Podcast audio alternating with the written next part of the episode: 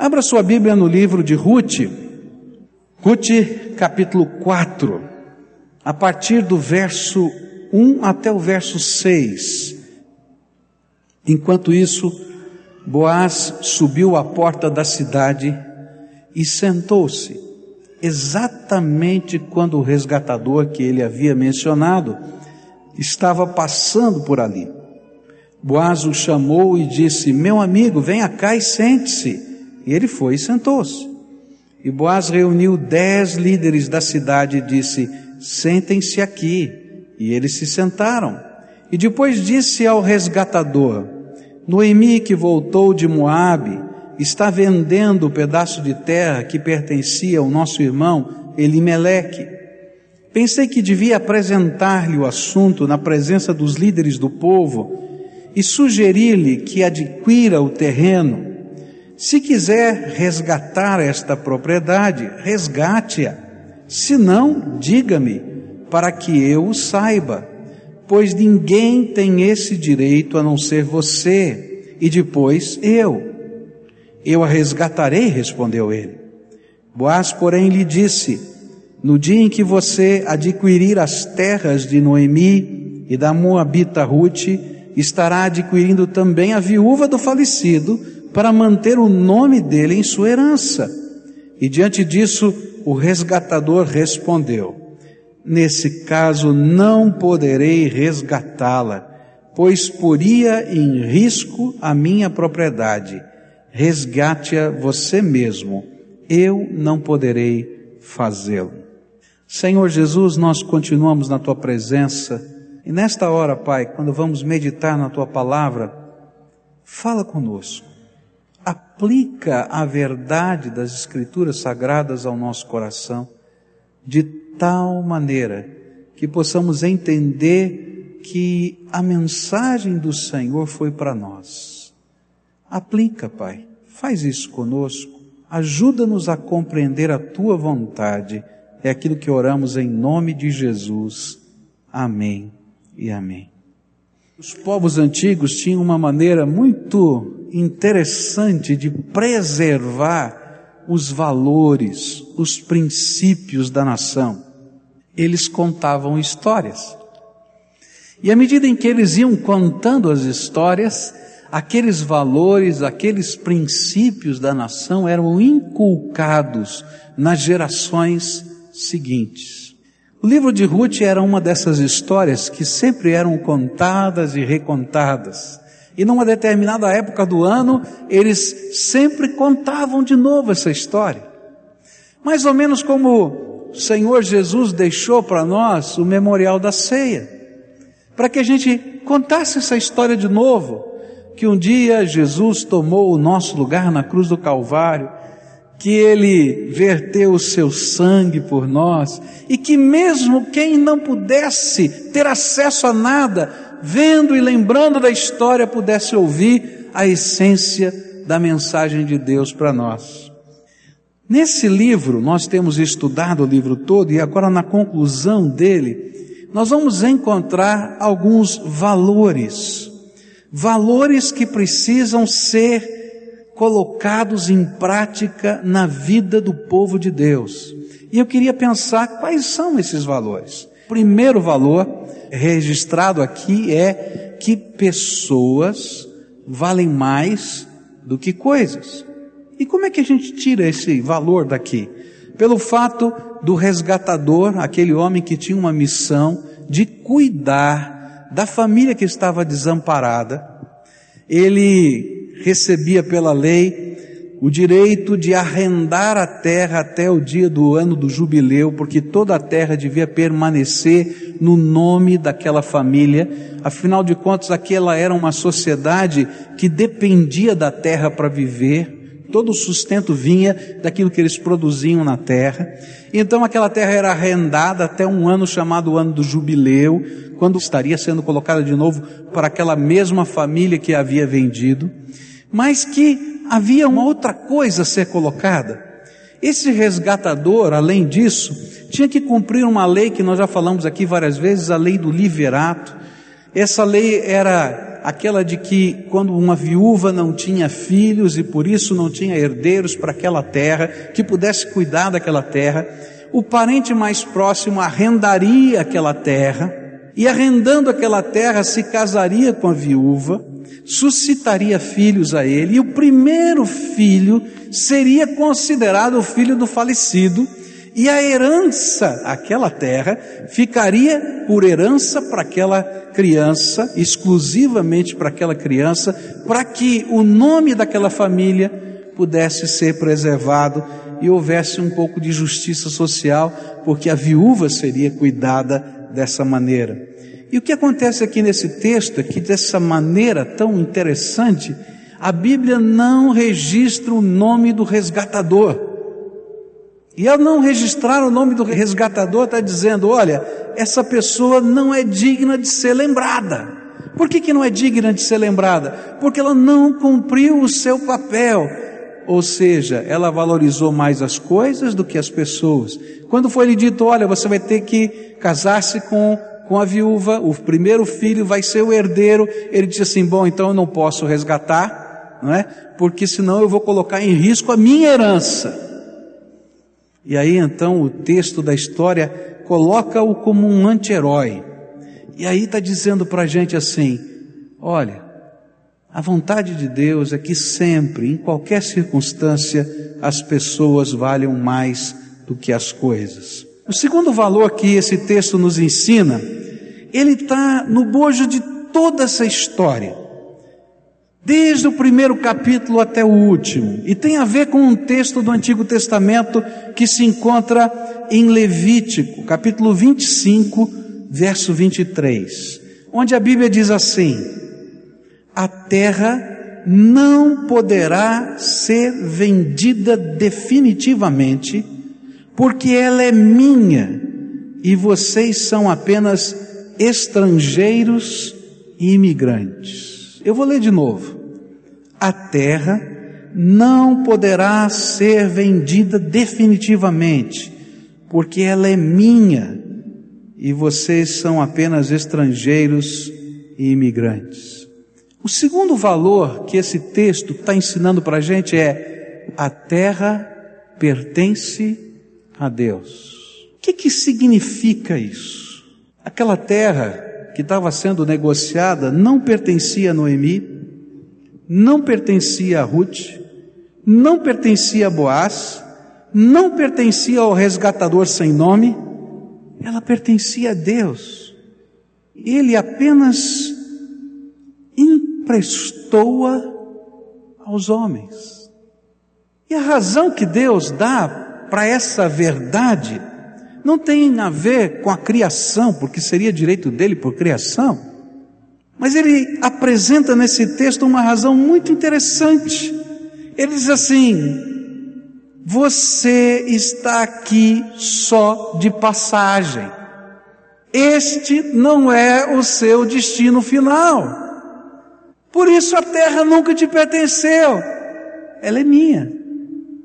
Se você está só de passagem, então não tem sentido você ficar cuidando só disso e muito do que você vive e faz deixa de ter sentido. É como se Deus estivesse nos dizendo: você tem uma longa jornada a fazer e a pé. E por isso, olha o que você está carregando, pois talvez você não consiga chegar ao seu verdadeiro destino. Um dos grandes enganos que muita gente tem cometido nesta vida é imaginar que aqui é o nosso lugar. E por isso nós nos tornamos pessoas tão apegadas a tudo. E pretensamente imaginamos que nós possuímos alguma coisa. É tão forte isso que uma das expressões que a gente vai encontrar num bebezinho que está aprendendo a falar é: é meu. Não é verdade? É meu, não é? Bebezinho, está aprendendo a falar e já fala, é meu. É tão forte isso na gente. Mas o que a Bíblia está dizendo é que nada é nosso, tudo é de Deus, até o fôlego da vida que está em você é de Deus. A Bíblia diz que Deus colocou em você o fôlego da vida emprestado e que um dia Ele vai pedir de volta. Devolve. E nesse dia você morre aqui na terra e se apresenta diante dele, porque nada, nada nos pertence. Se a gente conseguisse entender isso, seria tão mais fácil viver o estilo de vida que Deus tem para a nossa vida, que Ele quer que vivamos. Pois entenderíamos que a eternidade é a nossa verdadeira morada e estaríamos trabalhando para construir algo lá e não apenas aqui. E é interessante perceber que Jesus nos ensina isso, fala a respeito disso. E que algumas culturas, dentro até do Brasil, têm essa percepção. Eu estava conversando com algumas pessoas de origem japonesa e que foram trabalhar no Japão, os decassegues. E é interessante como a maioria deles vai trabalhar mas envia o resultado do trabalho para a família que ficou aqui no Brasil, porque sabem que o seu destino final não é lá, mas é voltar para cá. E foi isso que Jesus tentou ensinar para a gente quando ele disse o seguinte no Sermão da Montanha, Mateus 6, verso 19, diz assim: Não acumulem para vocês tesouros na terra, onde a traça e a ferrugem destroem, e onde os ladrões arrombam e furtam mas acumulem para vocês tesouros nos céus, onde a traça e a ferrugem não destroem, e onde os ladrões não arrombam nem furtam, pois onde estiver o seu tesouro, ali também estará o seu coração. O que Jesus está acrescentando aqui é um dado novo. Ele está dizendo que quando nós perdemos a visão de que tudo é de Deus, e nós começamos a imaginar que a gente pode, que a gente tem, que a gente sabe, que a gente consegue. O tesouro da gente passa a ser guardado no cofre do nosso coração. E esse tesouro são coisas que a gente está tentando construir, lugares que a gente está tentando galgar, posições que a gente está tentando alcançar.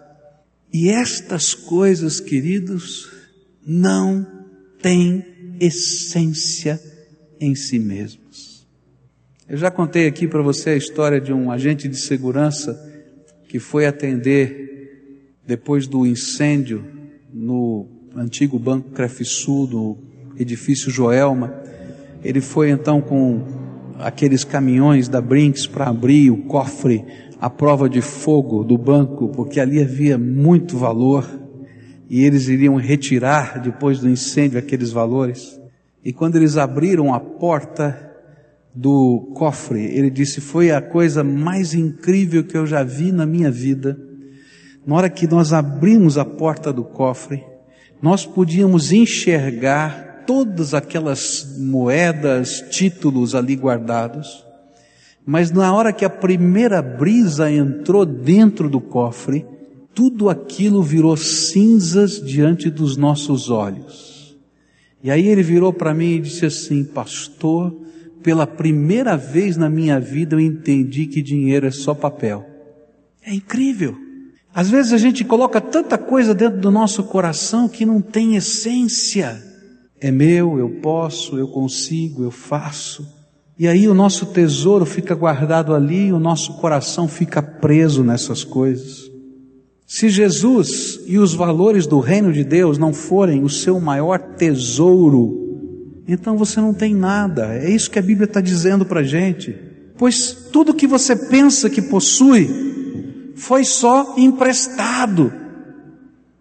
E você prestará contas desse empréstimo ainda ao verdadeiro dono, bem como do que você fez com a oportunidade de vida que na verdade é uma preparação para a sua eternidade. Por isso, Jesus contou uma outra parábola.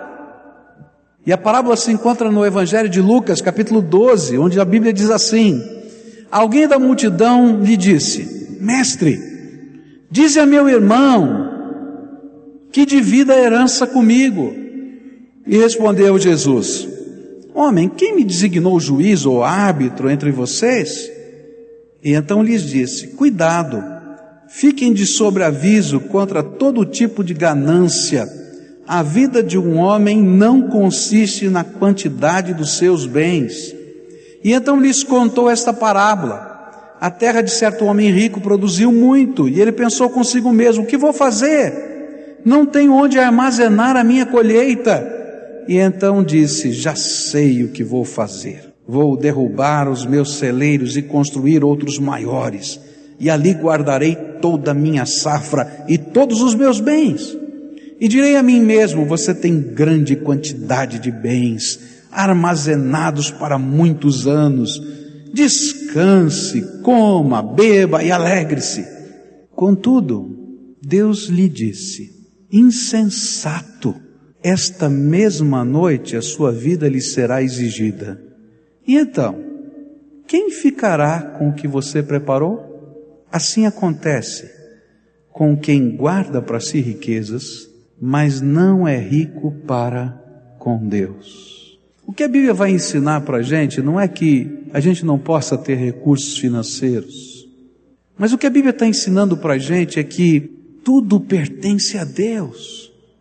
E se Ele colocou nas suas mãos recursos, é porque Ele tem propósitos no reino dele, para a glória dele, através da sua vida. Você tem uma missão nessa terra. É isso que Deus está falando. Que você está só de passagem por aqui. E que Deus tem um plano para a tua vida. E que você pode ser uma bênção nessa terra, segundo o propósito de Deus.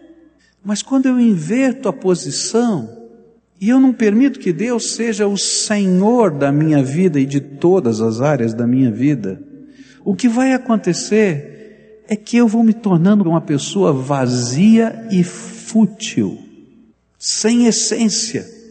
E o pior, no lugar em que a gente precisa ter o verdadeiro investimento, que é lá na presença do Pai, porque um dia todos nós vamos nos apresentar diante dele, você não tem nada, não está nem preparado para entrar.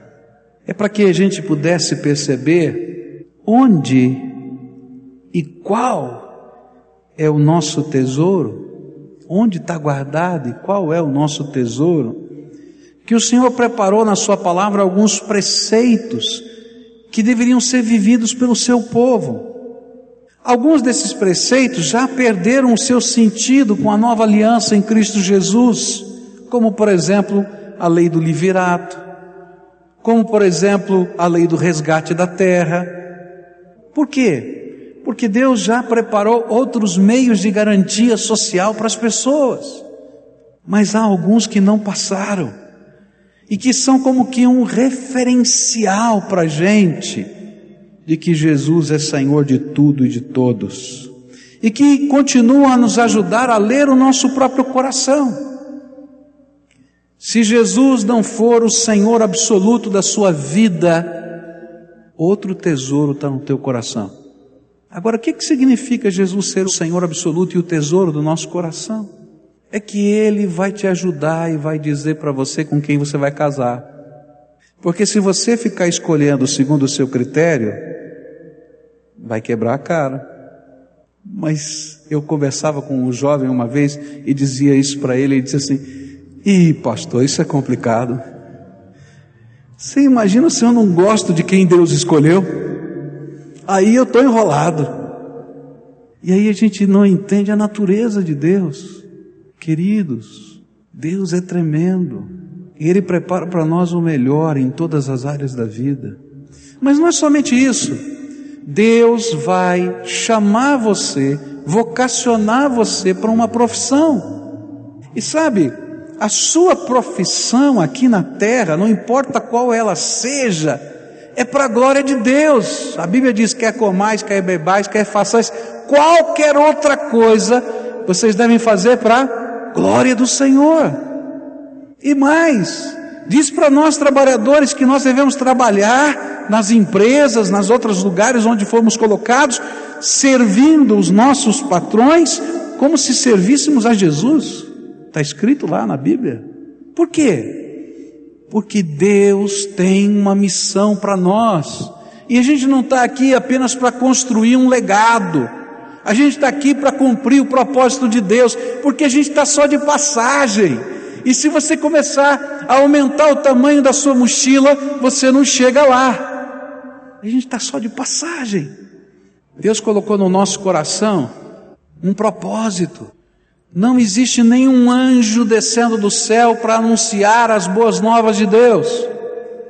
E o Senhor disse: Olha, você é meu missionário, não importa qual seja a sua profissão, não importa o que você faça, porque eu sou o dono da tua vida.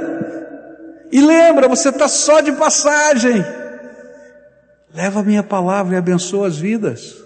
Mas alguns de nós, como o apóstolo Paulo vai dizer, a gente está tão envolvido no contexto dessas coisas, achando que a terra é nossa, que a gente não tem tempo.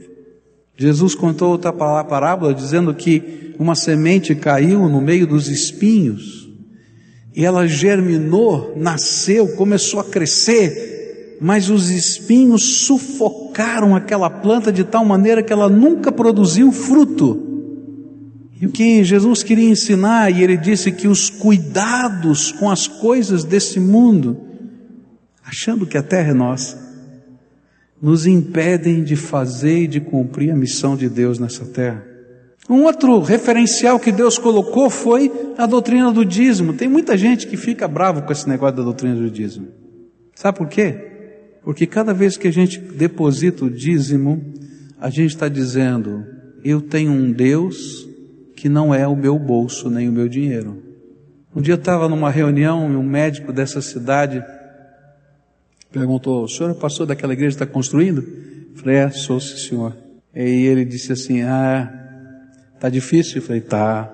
E ele disse assim: É porque o senhor só pode construir com o dinheiro dos pobres. Eu olhei para ele e falei: Por quê? Disse assim: Porque rico não investe nessas coisas, não. Eu dei um sorriso e fui embora. Esta era a reclamação de Jesus para com aqueles que às vezes colocam o seu coração no dinheiro.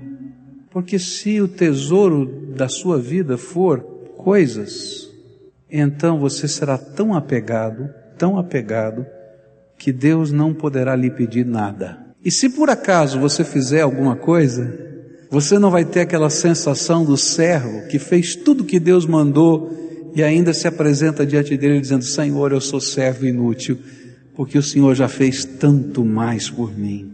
O que eu queria dizer para você é que Deus é o Senhor, Jesus é o Senhor, o nosso Pai é o Senhor. E quando eu aprendo isso, há uma liberdade de Deus que vem na minha vida. Eu me lembrei de uma poesia, poesia de Joia Júnior.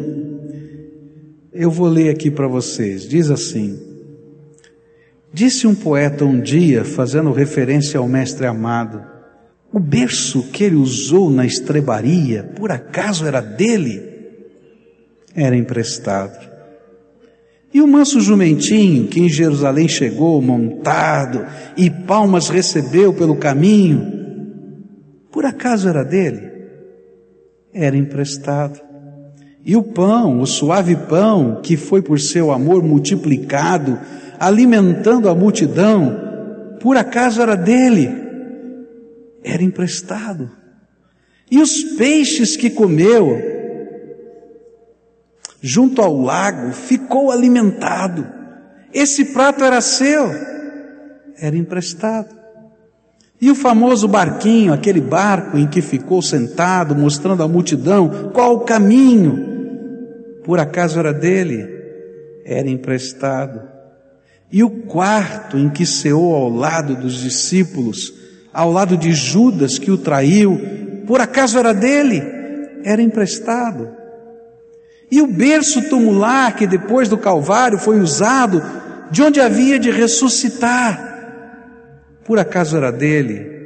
Era emprestado.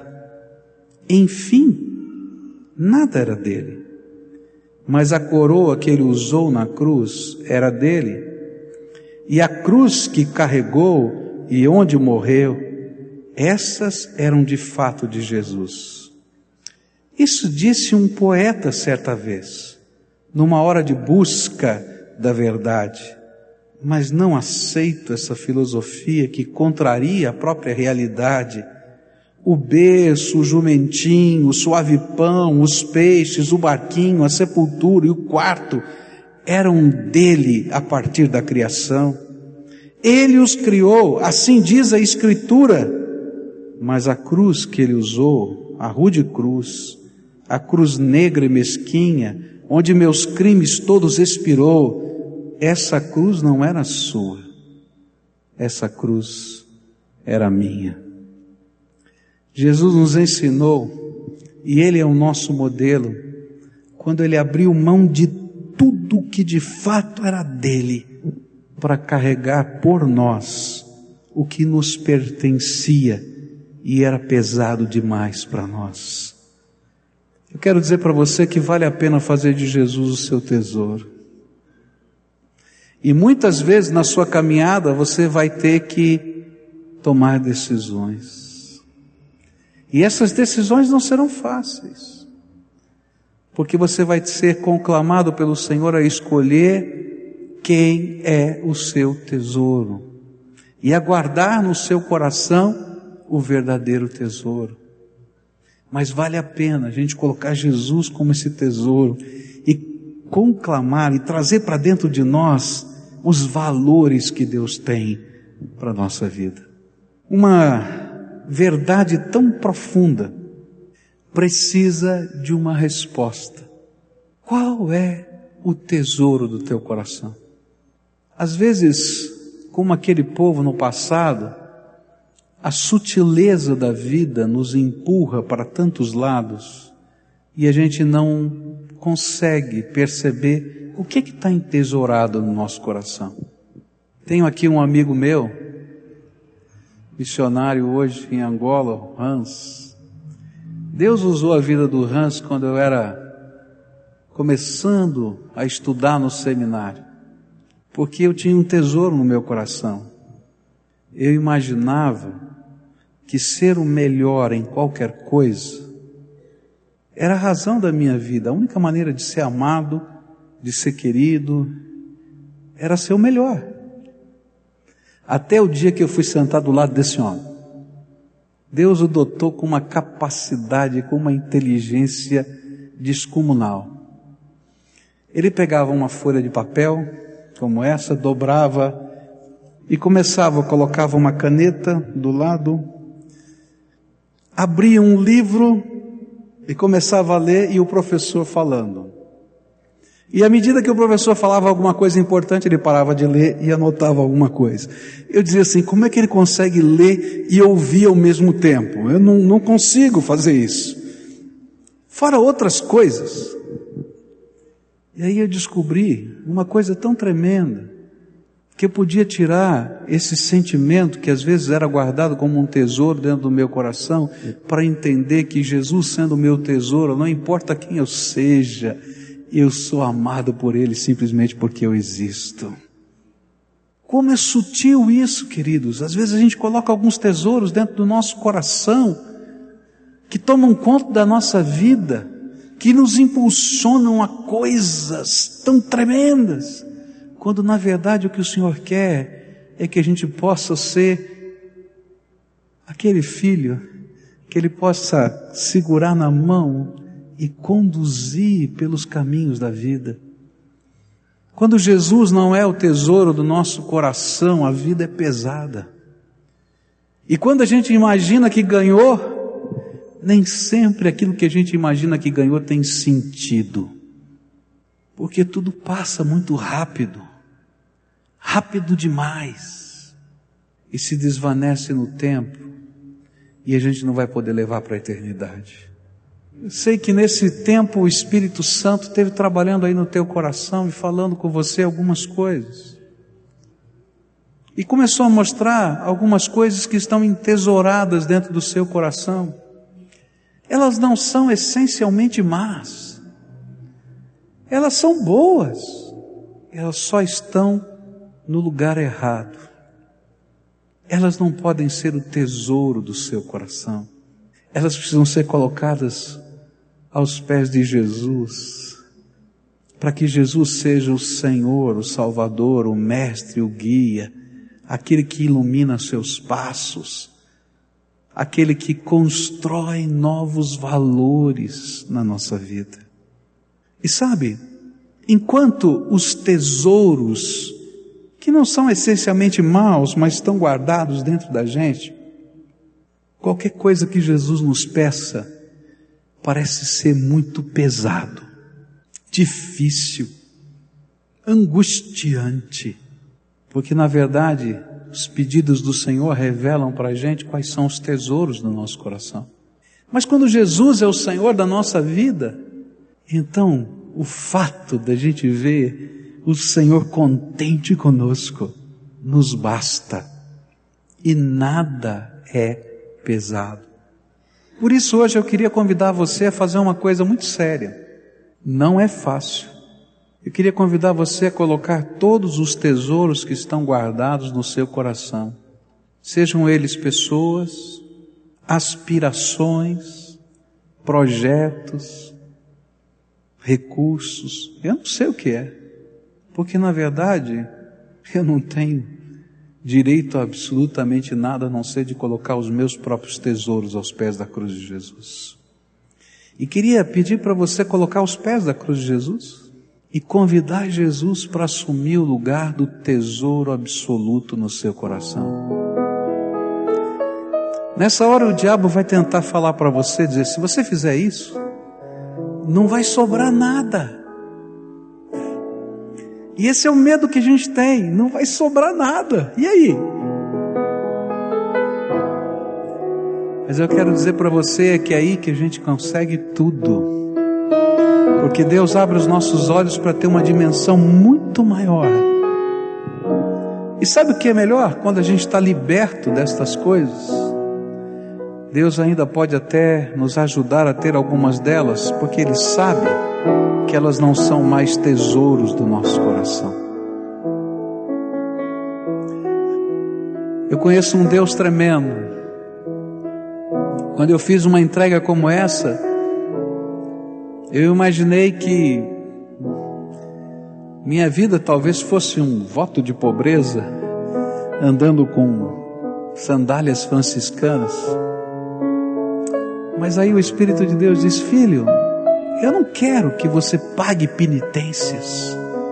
Eu só quero ser o Senhor da tua vida. E se a gente andar juntos, eu posso fazer uma bênção nessa terra e posso abençoar a tua vida. Mas quando os valores estão invertidos, você anda sozinho. E aquilo que parece ser bênção nem sempre o é. Hoje eu queria convidar você a fazer uma entrega difícil de fazer. Tesouros que estão guardados no coração. A gente vai colocar aos pés da cruz e vai pedir para Jesus entrar no buraco da existência que fica ali e ele ser o nosso maior tesouro. Se o Espírito de Deus está falando com você, se você entende que essa palavra foi do Espírito de Deus para você, a terra pertence ao Senhor. Você pertence ao Senhor. Você é apenas um estrangeiro de passagem por aqui. E que o que você precisa construir é a tua relação com o eterno, para poder passar a tua eternidade naquele lugar que Ele guardou os tesouros da sua glória para você. Senhor Jesus, aqui estão as tuas joias preciosas. Tua palavra nos diz que o Senhor os amou de tal maneira que o Senhor abriu mão da glória do teu céu, da infinitude do teu ser, para caber na forma humana, nascer aqui entre nós encarnado, Deus vivo, nosso Senhor Jesus. E mais, a tua palavra nos diz que o Senhor tomou o meu lugar e o lugar dos meus irmãos que estão aqui naquela cruz. E quando aqueles cravos foram pregados e o seu sangue vertido, muito mais do que do que uma cena grotesca. Aquilo foi o momento em que o Senhor, o Santo, Perfeito, tomou o meu lugar e recebeu sobre o Senhor o peso dos meus pecados. Tua palavra, Senhor, nos diz que quando o Senhor morreu ali como homem na cruz, o Senhor desceu, Jesus, até o Hades, para tomar das mãos de Satanás duas chaves, a chave da morte e a chave do inferno. E quando o Senhor ressuscitou o terceiro dia, o Senhor trouxe essas chaves na mão para que todo aquele que nele crê, no Senhor crê, não pereça, mas tenha a vida eterna. E o Senhor nos fez uma promessa quando subiu aos céus de que não nos deixaria órfãos. E o Senhor enviou o seu Espírito Santo sobre nós. E hoje, hoje, todos quantos invocam o nome do Senhor podem ser selados pelo Espírito dessa promessa. Aqui estão essas joias preciosas, Senhor. E eles estão dizendo: Senhor, eu tenho carregado alguns tesouros que na verdade não são tesouros aos teus olhos. E eu quero colocá-los todos aos teus pés. E te pedir, Jesus, seja o Senhor e o tesouro do meu coração. Eu quero aprender a decidir a minha vida segundo o teu propósito. Eu quero aprender, Senhor, a ir para os lugares que o Senhor já escolheu para mim. Ajuda-me, Senhor. Eu ainda confesso que tenho medo, especialmente porque não tenho controle. Mas na verdade eu nunca tive controle de absolutamente nada. Eu dependo exclusivamente do Senhor. Derrama do teu espírito agora em porção dobrada sobre eles. Acrescenta-lhes, Senhor, os dons do espírito de que necessitam. E faz-nos uma igreja que possa ajudá-los nessa caminhada de preparo até o lugar que o Senhor preparou para eles. Oh Pai, desde agora eu os consagro a Ti e te peço, Senhor, que o poder, a intrepidez, a coragem, a força do Senhor os guie e que toda artimanha de Satanás que vai tentar impedi-los seja agora já quebrada, destruída nesse maravilhoso poder do sangue de Jesus. Fica, Senhor, com os teus filhinhos e abençoa. É aquilo que eu oro em nome de Jesus. Amém.